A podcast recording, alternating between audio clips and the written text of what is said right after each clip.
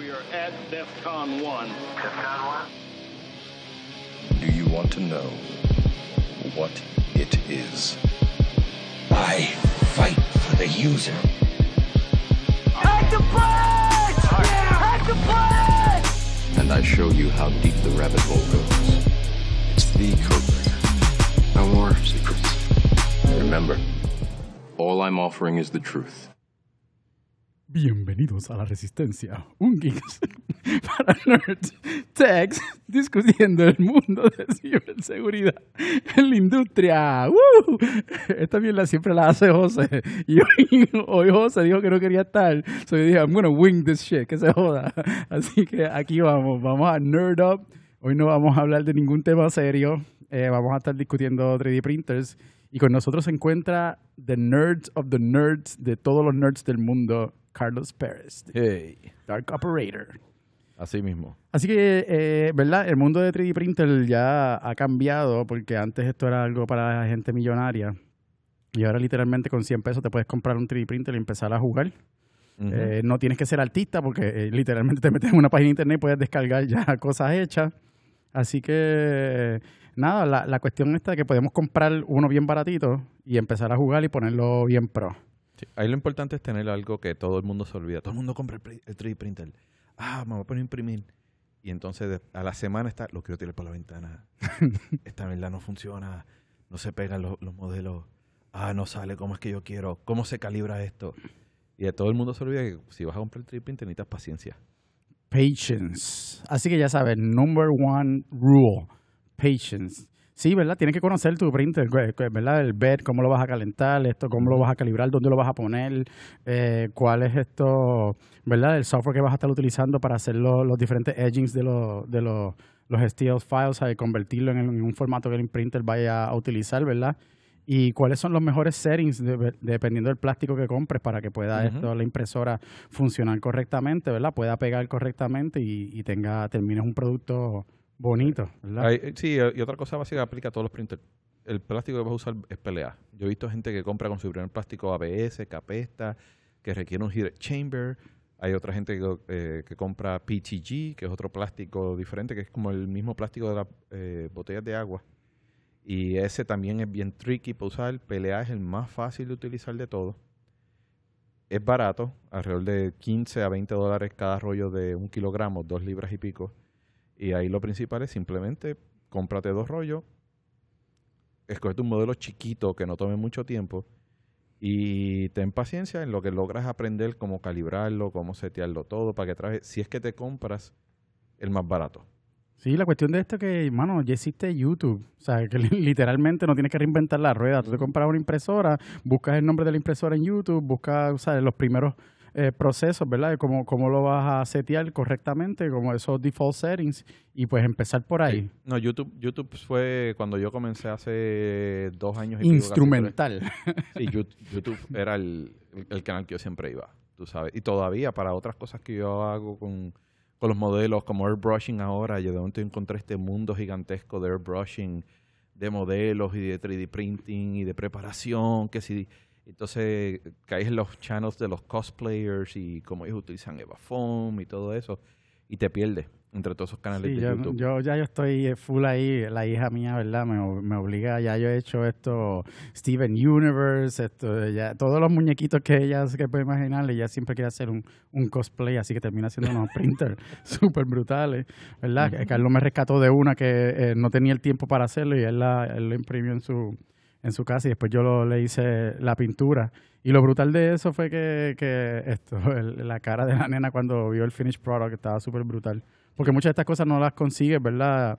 No las puedes, no, no- vas a una tienda a comprarlas. Así que vamos, vamos a hablar de Step One, ¿verdad? Eh, que desmantelarlo, eh, sacarlo de la caja y o- montarlo correctamente. ¿O qué printer escoger? Eso está bueno, ¿verdad? ¿Qué printer escoger? Sí. Ah, y yo- to- to- todo va a depender de tu budget, ¿verdad? Eh, eh, eh, si tú quieres todo automatizado, se alinea solo, se calibra solo, esto, ¿sabes? Te, te da leche, agua, comida. Sí, yo, diría bu- budget y personalidad. Si, tú- si tú eres una persona que eres un alguien que le gusta meterle a la electrónica eres alguien que no le tienes miedo a flashear un firmware, eh, bajar el firmware tú mismo, recompilarlo, modificarlo. Sí, boots on the ground, hacer el Exacto. trabajo. Si no tienes problema con eh, picar cable, soldar cable, cambiar componentes, cambiar uno por el otro y dedicarle trabajo al, al mismo, pues yo te diría que el más básico de todos es el Ender 3. Vas a encontrar más videos para ese printer, el de Creality. Lo consiguen 360 dólares a 270, casi 300, dependiendo del modelo. Está el Ender 3 básico, está el Ender 3 Pro y está el Ender 3X. El, yo recomiendo el Pro, porque el Pro tiene un mejor power supply, eh, la base donde va- features, va, los features. lo- donde va a imprimir es más sólida y entonces te sirve como un buen starting point. Después de ahí, yo te diría que las primeras, el, el primer rollo y medio que tú vas a estar imprimiendo son piezas para hacerle upgrade. Y tú te metes en los canales como uno se llama CHEP, CHEP, eh, que él tiene toda una serie de, de sobre el Ender y aprendes todo sobre el Ender, cómo configurarlo, cómo calibrarlo. Todo está ahí. Miras el canal de de YouTube, todo sobre Ender, bajas los modelos que necesitas, aprendes cómo usar el slicer, él lo cubre y arrancas rápido. Y tienes ya un printer barato que lo único que necesita un poquito de paciencia, un poquito de tiempo y tienes algo sólido. Ahora, ¿qué pasa si estás corto de tiempo y eres corto de paciencia? Da la persona que se frustra y tira cosas por la ventana. No voy a mencionar a mi esposa. Quiero cosas automatizadas. Exacto. Pues ahí sería algo más como el Prusa Mini. Prusa Mini, estamos hablando, estarías pagando alrededor de 250, 300 dólares. Sí, un poquito más high-end. Un poquito más high-end, pero es casi plug and play. Tú lo sigues el manual de instrucciones que te da para montarlo. Tú usas el Prusa Slicer.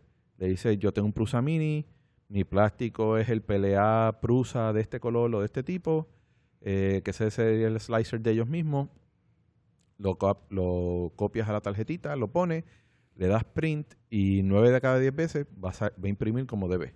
Sí, porque ya tiene, ya tiene dentro del, del software, ¿verdad? Unas preconfiguraciones que ayudan bastante a la cuestión de calibrar la cama, ¿verdad? La cuestión de las temperaturas en base al PLA específica que va, que, o recomendado, ¿verdad? Entonces no, es menos el research que vas a hacer. O sea, literalmente puedes ir de montarlo a hacer una impresión de un 3D print que te, que te guste, ¿verdad? Eh, eh, mucho más rápido que, que si no quieres ah, el aspecto de aprendizaje, ¿verdad? El, el learning curve que tiene, comprarte uno más, más barato. No, y cuando comienzas ya tú tienes el printer. Así que ya hablamos del Prusa Mini, el, el Ender 3 como los primeros printers que tú deberías escoger. Si quieres algo más avanzadito, pues compras el Prusa que vale casi mil dólares o te compras un Ender 5 que es cuadrado, sólido, estable. Se mueve rápido y no rompes el banco como en los 500 dólares. Así que tienes ahí un buen range.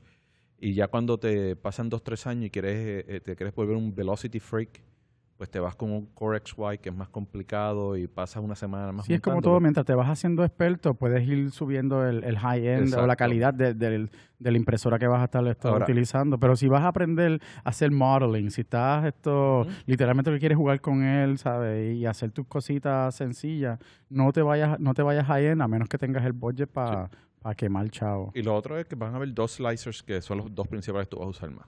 Uno de ellos es Cura, que es de Ultimaker, que ese casi todo el mundo lo Sí, utiliza. ese Ape- está súper brutal, el support que tiene, la comunidad que tiene. ¿no? y, la- y lo complicado que es, setting para todo. Eh, entonces está el otro que está cogiendo mucho auge, que es el Prusa Slicer, Prusa Slicer. que ajá. funciona también con otros printers. Eh, es más sencillo, tiene menos opciones, em, y lo, lo cual lo hace más approachable para uno. Ambos funcionan bien una vez ya tú tienes las cosas básicas. Ahí mi recomendación es Chep, eh, que es el máster de los Ender 3, todo lo hace con cura. Tiene muy buena información de cura. Si quieres aprender algo más general de cómo calibrarlo para cualquier slicer, ah, entonces hay otro canal de YouTube que se llama Teaching Tech, que corre por todo el proceso alrededor de 3, 4 diferentes slicers de cómo calibrarlo. El que no sabe un divino de esto, el slicer, ¿verdad? Es el software que eh, convierte tu dibujo, ¿verdad? En coordenadas en tres dimensiones. Eh, y entonces le va a dejar saber el, el, el slicer. Una de las cosas que tiene que, que sabe, una, una de las peculiaridades es que eh, necesitas, ¿verdad? Hacerle slicing dependiendo de cuál es la impresora que tú vas a utilizar, porque las dimensiones van a cambiar, las velocidades, las temperaturas eh, eh, van a cambiar. Así que eh, es bien importante, ¿verdad? Que el slicer que utilices o, la aplicación que utilices para poder esto hacer esto tus dibujos, convertirlos en, en, en algo de 3D modeling, pues entonces vas a necesitar esto que él se integre o que tenga la capacidad de hacerle eh, un slicing, ¿verdad? O hacerla, convertirle esto el dibujo en coordenadas eh, eh, específicamente para la impresora que tú tengas o que hayas comprado. Sí, y eso va a controlar eh, no solo preparar las coordenadas, sino te dice la velocidad, cuánto plástico va a tirar, eh, qué tipo de infill se va a utilizar. Y todo eso son cosas que tú vas a aprender con práctica. Mientras tú te vayas poniendo maniático, ¿verdad? Tú puedes cambiar la temperatura, la velocidad de impresión y, de- y definitivamente que la calidad del producto final va a ser impactada. Eh, una impresión más lenta con un plástico que quizás aguante más calor, ¿verdad? Eh, eh, puede esto darte un- una calidad de, de model mucho más efectiva que, que quizás algo que, que imprimas más rápido y con un plástico de menos calidad. Sí, por eso es que lo- por eso es que mencioné que lo- una de las primeras cosas que debes hacer es simplemente comprar uno o dos rollos porque vas a estar practicando, vas a estar probando, vas a estar experimentando. Ah, todo printer eh, tiende a ser único. Y los settings que tú quieres y, la- y el nivel de paciencia suben. Nosotros tenemos un amigo, se llama Javier, eh, ¡Boom! Ne- ne- al medio. Ne- Neldito. él, él, él a Te principio, queremos. a principio todo lo de él era, no, yo quiero hacerlo lo más complicado Take over the posible. world. O sea, yo quiero ir con lo más hardcore. Entonces se fue con Clipper, que entonces eso es desde un Pi Controller Printer. Y todo es archivo de texto. Entonces él, él- dijo, no, yo quiero lo más geek, geek Sí. que yo pueda hacerlo. Entonces él dice, eh, su printer, máxima velocidad, 30 a 40 eh, milímetros por segundo. No, yo lo quiero empujar a 100. Ya estamos en. Python y él está todavía programando. Quiero programar en QBasic. Exacto. Eh, entonces, eh, mira, y, y el, y el hombre le metió horas y horas y horas y aprendió. Y ya, él- ya él se mete en Fusion 360 y él hace modelos completos en Fusion 360 y los exporta a STL. Oye, sí, hablando de eso, so, hay un montón de páginas online que tú puedes hacer, empezar from scratch, desde, desde tú mismito hacer el dibujo, hacer el modelo, ¿verdad? Hasta llevarlo a un slicer, hasta llevarlo a, a un producto eh, eh, físico. Así que, ¿verdad? Esto ha cambiado bastante. Esto, y si no quieres hacer ningún esto modeling, pues te metes a Thingiverse y haces una búsqueda de STL files ahí de, de lo que sea. Esto, para los Star Wars geeks, ¿verdad? Ahí está todo lo que tiene que ver con el Millennium Falcon. Así Sí. que yo, yo he hecho como mil impresiones de Millennium Falcon. Las tengo regadas por toda la casa, así que esto... Ay, no, eso y- es lo que uso de práctica, ¿verdad? Para, para mejorar No, esto. y, y el otro es My Mini Factory, que es otro bastante bueno. My Mini Factory también. Sí. So, en los surroundings donde está el, el 3D printer tiene bastante que ver la humedad. eh, eh, la humedad tiene mucho que ver con la cama, que el bedding que, que utiliza el printer para mantenerlo a una temperatura en, en particular, ¿verdad?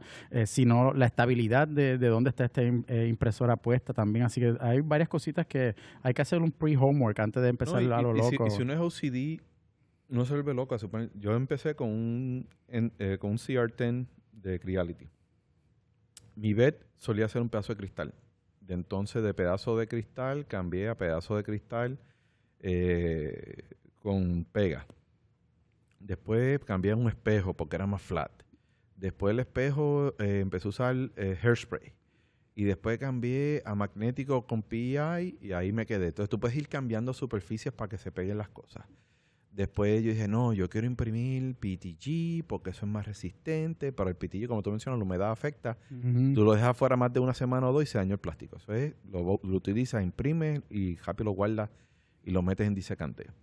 Eh, PLA no sufre ese problema, por eso es que recomiendo PLA como y PLA imp- es más fácil de imprimir.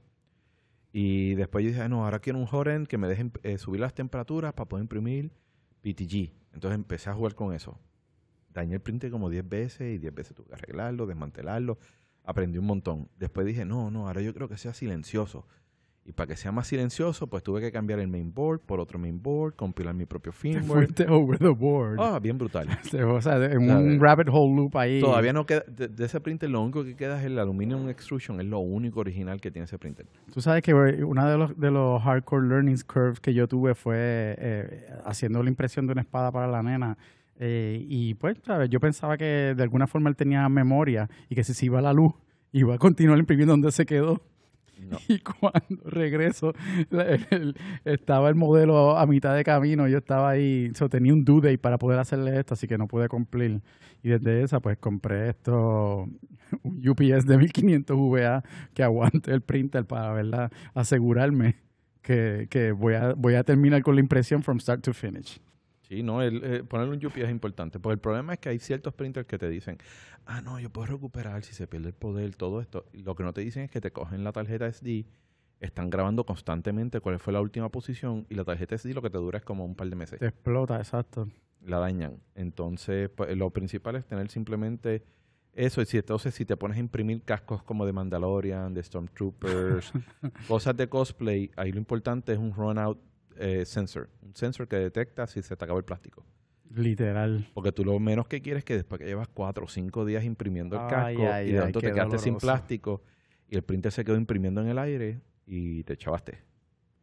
Sí, yo, yo siempre también me, otro tip, esto, Tecato, ¿verdad? Siempre me aseguro que la base de, de la impresión esté esto bien fundamentada, porque si tú lo dejas eh, haciendo impresión y, ¿sabes? No te aseguras que pegó o no pegó, lo que te vas a encontrar es un rollo de, de pelea tirado por todos lados y nunca pegó y es un Espagueti. desastre. Chacho, sí, van, y la, la chavienda es que pierdes esto, ¿verdad? Un montón de pelea porque se, se daña, a menos que lo puedas enrollar otra vez, Sí. se forma un, se, se desmadra. Sí, yo te diría que el- el- los mods básicos que tú le vas a hacer al printer es, eh, primero es dónde vas a imprimir el, el hotbed.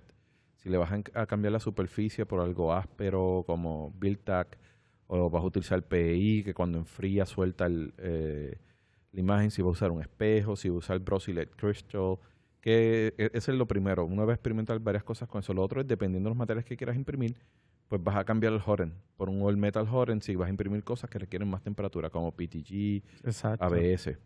Y entonces lo... La guía, la guía del, del, del PLA también, esto, digo, por lo menos ese fue el primero que yo, que yo imprimí, porque eh, definitivamente que eh, cuando el extruder está jalando el PLA, eh, puede dañar otros componentes si no hay como que un smooth run sí, del, del plástico, así que se esto, encaja, te crea espacio. Sí, así que ese guide, ¿verdad? Y obviamente depende de la impresora que, que, que tú compres, ¿verdad? Pero ese guide de, de cómo fluye ese, ese, ese plástico antes de llegar al extruder es, es importante.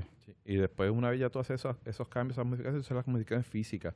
Y lo importante es que después en el slicer tú tienes que entonces recalibrar todo de nuevo, según cualquier cambio físico que tú hagas. Es más, hasta tú tienes que recalibrar de nuevo por tipo de plástico. Hay veces que yo he tenido pelea de Amazon, especialmente el pelea blanco de Amazon, requiere que yo suba la temperatura mucho más alto lo que recomienda en el- hasta en el mismo label. Y los otros peleas de otros colores, cero problema. Tú sabes que algo que tú me recomendaste ya, yo lo he convertido en rutina también, que es esto, eh, verificar, ¿verdad? Si, si, si tú tienes un printer barato y no, no hace autocalibra, verificar el, el nivel del bed es súper importante. Like, eh, eh, yo descargué un descargué un STL file que literalmente estaba diseñado para, para el Ender Tree y su trabajo es chequear el nivel de la, del, del bed. Y eso, obviamente, eso es casi santo hacerlo siempre antes de una impresión para asegurarme que, que está bien nivelado para que pegue, ¿verdad? El- Y lo que esa toma son base. 5 o 6 minutos. Y esa parte es súper extremadamente eh, importante porque como esto es, eh, en este tipo de printer más barato, el, el bed es lo que se mueve como tal, eh, pues esto, digo, en- en- con el extruder también, ¿verdad? Pero la combinación de estos movimientos tiende a, a descalibrar o a desbalancear la, la cama. Y entonces ya cuando te quieres mover la cosa más avanzada, como sería modificar el extruder, obligatoriamente tienes que empezar a modificar el software. Lo que sería eh, el firmware del, del printer. Sí, para que él entienda que tiene que tiene esto un extruder que puede aguantar más temperatura o sabe que tiene que está diseñado por cambiar los material. steps, porque los Sí. chinos tienden a coger software open source, principalmente Marlin, lo modifican, no te dan el source code, muchos de ellos, otros sí, Claro que no. y entonces eh, cuando tú cambias el extruder, tienes que cambiar los e-steps, eh, deshabilitan el thermal runaway, que significa que pasa si de momento mi, te- eh, mi termistor se desconecta, pues el printer sigue calentando, calentando, calentando, calentando hasta que coge fuego. Y los chinos lo deshabilitan porque muchas veces hacen las cosas bien baratas y simplemente dicen, no, esto me va a causar muchos errores, muchas llamadas de support, prefiero que se le queme la casa al usuario a que me estén llamando por support. Y, eh, literalmente tú coges el firmware, lo modificas, habilitas todos esos settings de seguridad, aprendes sobre el mismo. Marlin el principal, el otro que tú ves mucho es Repetir, eh, que se ve con, so- con boards 32 bits. Ahora mismo, si miramos el mercado, la mayoría de los printers se están moviendo a 32 bits. Originalmente eran 80, eh, 8 bits.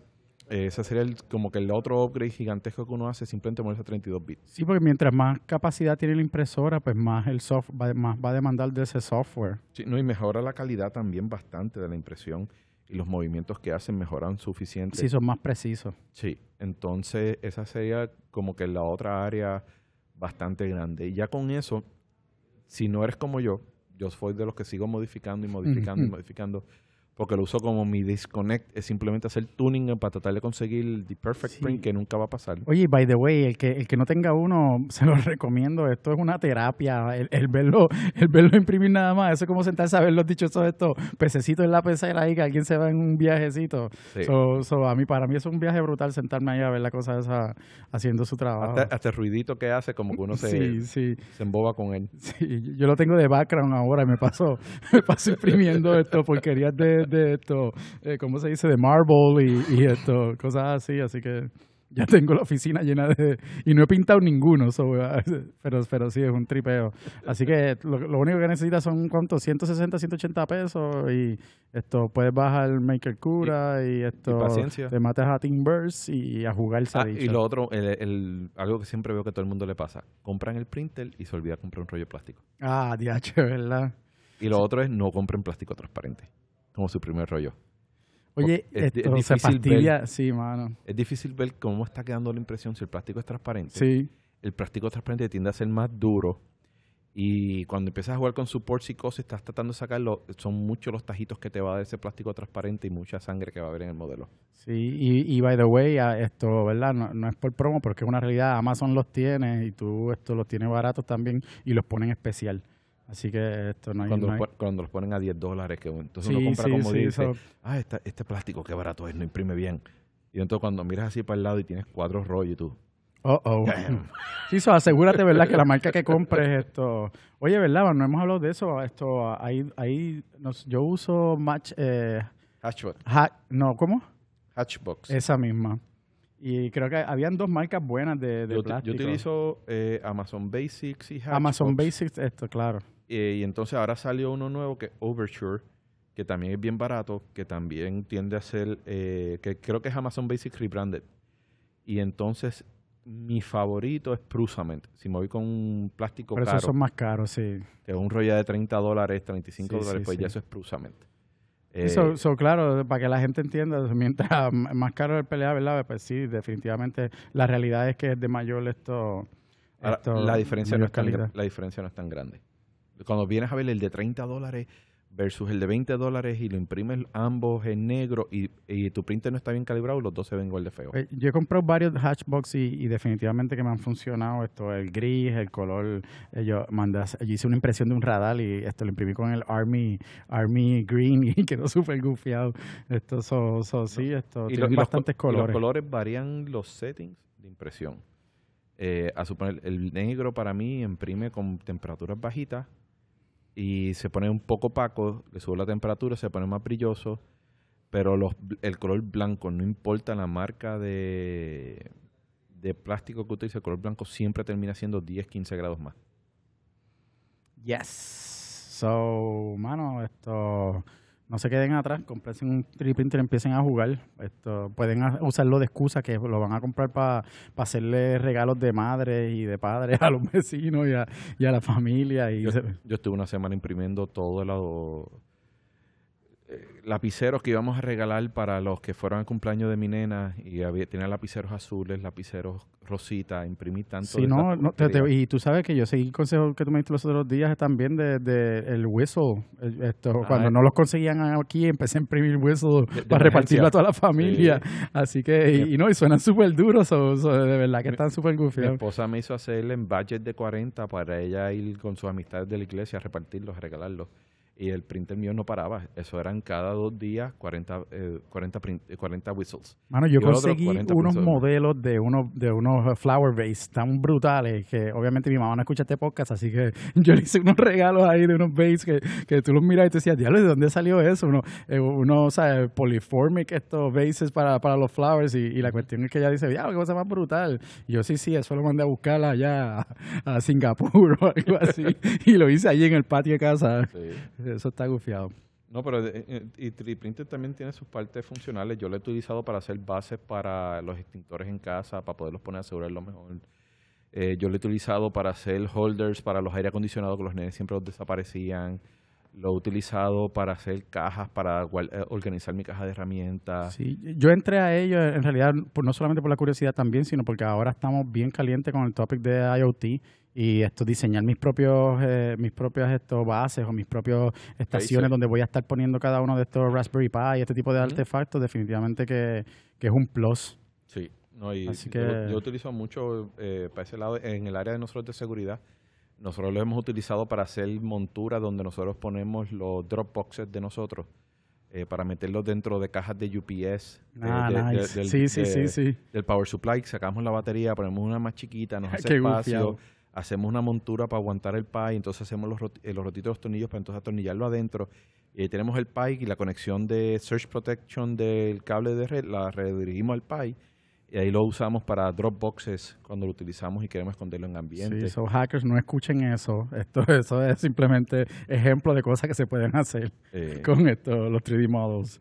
Así que nada, yo creo que con eso podemos decir que estamos cerrando el topic. Ahora va- vamos a entrar a... Acaba de llegar Luis, así que esto... Luis, ¿qué tú quieres hablar? Y vamos a entrar en el random topic. Ah, pues mira que, que esto, Luis se va. Dale, Luis, chequeamos, hablamos después. Bueno, pueblo de Puerto Rico. Esto, así que el, el- el jefe se acaba de ir, así que ya mismo vamos a tener que cerrar las puertas. y- ah, estamos en casa, pues está bien. Ah, Uf, se salvó, se salvó este podcast. Así que el random topic de hoy es un tema muy fuerte, muy, muy personal para muchas personas. Esto es un tema que tenemos miedo tirarlo, pero vamos a tener que tirarlo al medio porque cada una de estas cosas que suceden en Puerto Rico, en el mundo de la seguridad, no podemos estar diciendo que es el gobierno, no podemos estar diciendo que es la empresa privada. Todo, todo y cada uno de ellos hay alguien detrás tomando malas decisiones día a día. Sí. Así que la pregunta es, ¿qué carajo hacemos cuando el sys administrator no sirve para un carajo? Eso, lo- eh, eso, eso yo lo veo como un, un reflejo de la organización per se. Porque una organización que sea eficiente, tú vas a tener un proceso donde tú puedes hacer evaluaciones, donde tú puedes poner goals, la persona no cumple con los goals, tú puedes sacarla, puedes reemplazarla, tienes maneras de poder incentivarlo positiva o negativamente a que haga su trabajo. Tristemente, en gobierno no tenemos esa situación. Gobierno, eh, muchas agencias tienen lo que se llaman ellos su permanencia, que nadie lo puede votar. Eh, entonces, eso tú le añades las uniones que lo, que lo complica. Por eso digo que es un reflejo operacional muchas veces y después del liderato. Eh, Sí, una combinación, una combinación Sí. de cosas. porque si tú tienes un buen... eh, eh, y sacando la parte eh, organizacional fuera, que la organización no te deje o si te deja eh, influenciar al otro. Lo otro viene el liderato. Pues entonces tú tienes que hacer lo que llamamos playing the game. Tú tienes que jugar el juego con la persona, tienes que convencerlo. Eso te va... Y es un 50-50. Va a haber gente con la que tú puedes hacer play the game para que aprendan, empujarlos a que aprendan, motivarlos para que ellos traten de aprender, pero eso ya es algo de personalidad de la persona si está dispuesta a aprenderlo o no. Si la persona es una persona que tiene la mentalidad de no, ya yo llegué hasta donde yo voy a llegar, esto es un trabajo cómodo, esto es lo que quiero llegar hasta retirarme, eh, me- o me queda poco para Sí. retirarme y no quiero dar esa milla extra, pues entonces, aunque juegues el juego, a- aunque tú trates play the game, no va a funcionar. Y es simplemente tratar de conseguir alguna manera para motivar a la persona. Y tristemente eso, eso comienza fuera de gobierno, sino como industria privada, desde el momento que tú los vas a contratar. La persona es un A-type personality. Durante la entrevista tú estás preguntando, tú estás dispuesto a aprender qué último libro tú has leído, que tú has aprendido por tu cuenta, y haces preguntas claves para ver si la persona es autodidacta o no, para aprender solo. Pues eso significa que tú puedes traerle a esa persona a tu organización y se te va a hacer más fácil motivarlo a que avance y aprenda. Porque tú puedes decir, esta persona no sirve, aunque yo hago los mejores procesos, aunque hago las mejores cosas, pero tienes ese, ese blank canvas donde tú puedes trabajar para llevarlo a donde quieres y sabes que tienes una persona que está dispuesta a aprender. Yo creo que, yo creo desde mi perspectiva, ¿verdad? Eh, Es un problema, es un problema que es compartido. Porque eh, está bien, ¿sabes? Hay unos procesos que, hay, que se pueden establecer, hay unos procesos al momento de hiring someone que se pueden establecer, pero debe, debe de existir causa y efecto. ¿Sabes? A veces las personas necesitan un, un chispito de fear, como que para pensar las cosas antes de simplemente actuar como el papagayo actuar como los monitos. ¿Sabes? Si te están dando instrucciones, seguirlas. Si, si hay unas instrucciones escritas, establecerlas. Si hay mejores prácticas, llevarlas a cabo. De la misma forma que, que pues, ¿sabes? Si en un sistema de warning, porque eh, volvemos, un administrador que, que comete fallas constantemente y, y la producción es la que termina pagando, es una persona que debería sacarla del mando, ¿sabes? Es una persona que debería eh, ¿verdad? Reemplazarla por una persona que sí pueda hacer el trabajo. Y eso es algo que no pasa, no pasa ni, mira, ni en empresa privada. Yo he visto, yo he visto YOLO Technologies con unas implementaciones que, que tú dices, what the hell's going on? Pero pues el, el, el, el mismo jefe, que es el que tiene que tomar la decisión fuerte, pues tampoco hace nada porque por el ay bendito, yo no sé, ¿sabes? Simplemente eso, pues y- no. Y, y- y es organizacional, ¿a qué, a qué la eh, le ponen valor? Si, eh, es, lo que pasa con, lo, con el que abre un negocio. Se cree que porque está abriendo un negocio en su hobby, se olvida que hay una parte que se conoce como bu- business operation, que es Yes. correr el negocio, y después dice, ah, no, es que sometí las trimestrales tarde, no, no sometí los impuestos a tiempo, no hice lo otro, y el negocio se escogota. Que by the Aunque, way, esos bueno. son los médicos de la vida, los abogados de la vida, ¿sabes? Todos estos, no, no es que solamente, ¿sabes? Los, eh, no, no estamos excluyendo esto al dueño del restaurante o al dueño sí. de, de la pizzería del hot dog, no, es que está, ahí están los abogados, ahí están estos, y eh, los cuando- ingenieros, ahí están todos metidos, ¿sabes? Y cuando, Porque- ti- y cuando tienes una industria grande que tienes, puedes tener tu propio departamento de IT, más vale que tú aprendas de procesos donde IT es parte del proceso y tú tienes que tener gente que evalúe y tienes que tener gente que tengan evaluación trimestral y alguien tenga que las sepa. herramientas para poder eh, porque muchas veces comienzas con alguien fresquecito que lo puedes eh, que tú dices You por lo menos tailor him y llevarlo hasta, llevarlo hasta yeah. donde quiero, pero también tienes que tener las herramientas para poder motivarlo. Y tristemente la motivación es como me decía a mí una persona, cuando yo me quejaba mucho de los vendedores y no confiaba en los vendedores, me dice, Carlos, que así te se te olvida algo. La gente dentro de, un, de cualquier organización se va a comportar de acuerdo como tú la midas. Si a un vendedor 40% de su salario depende de hacer la venta, el tipo le va a vender lo que sea, a quien sea, lo necesite o no lo necesite. True. Míralo cómo tú lo mides y bajo qué métricas tú lo recompensas. Él se va a comportar de acuerdo a cómo tú lo hagas. Si en una organización tú no tienes o no te permiten tan siquiera poder hacer evaluaciones y setearle goals y después tomar la acción contra la persona por eso, no tienes nada con qué motivarlo a que mejore. Yes, indeed. Así que yo creo que yo yo soy un poquito más nazi. Yo no creo en el, el ay bendito, fuck that shit. Like, you know, you fucked up, you got one more chance, then you're gone. Pero pues no todo el mundo piensa como yo, así que gracias a Dios por eso, pues hay esto, muchas empresas por ahí hackeadas y nosotros segui- nos siguen llamando para resolver problemas, así que thank you guys. Así que nada, con eso los dejamos, eh, eh, muchas gracias y nos veremos en la próxima. We are at DEFCON 1. DEFCON 1? Do you want to know what it is? I fight for the user.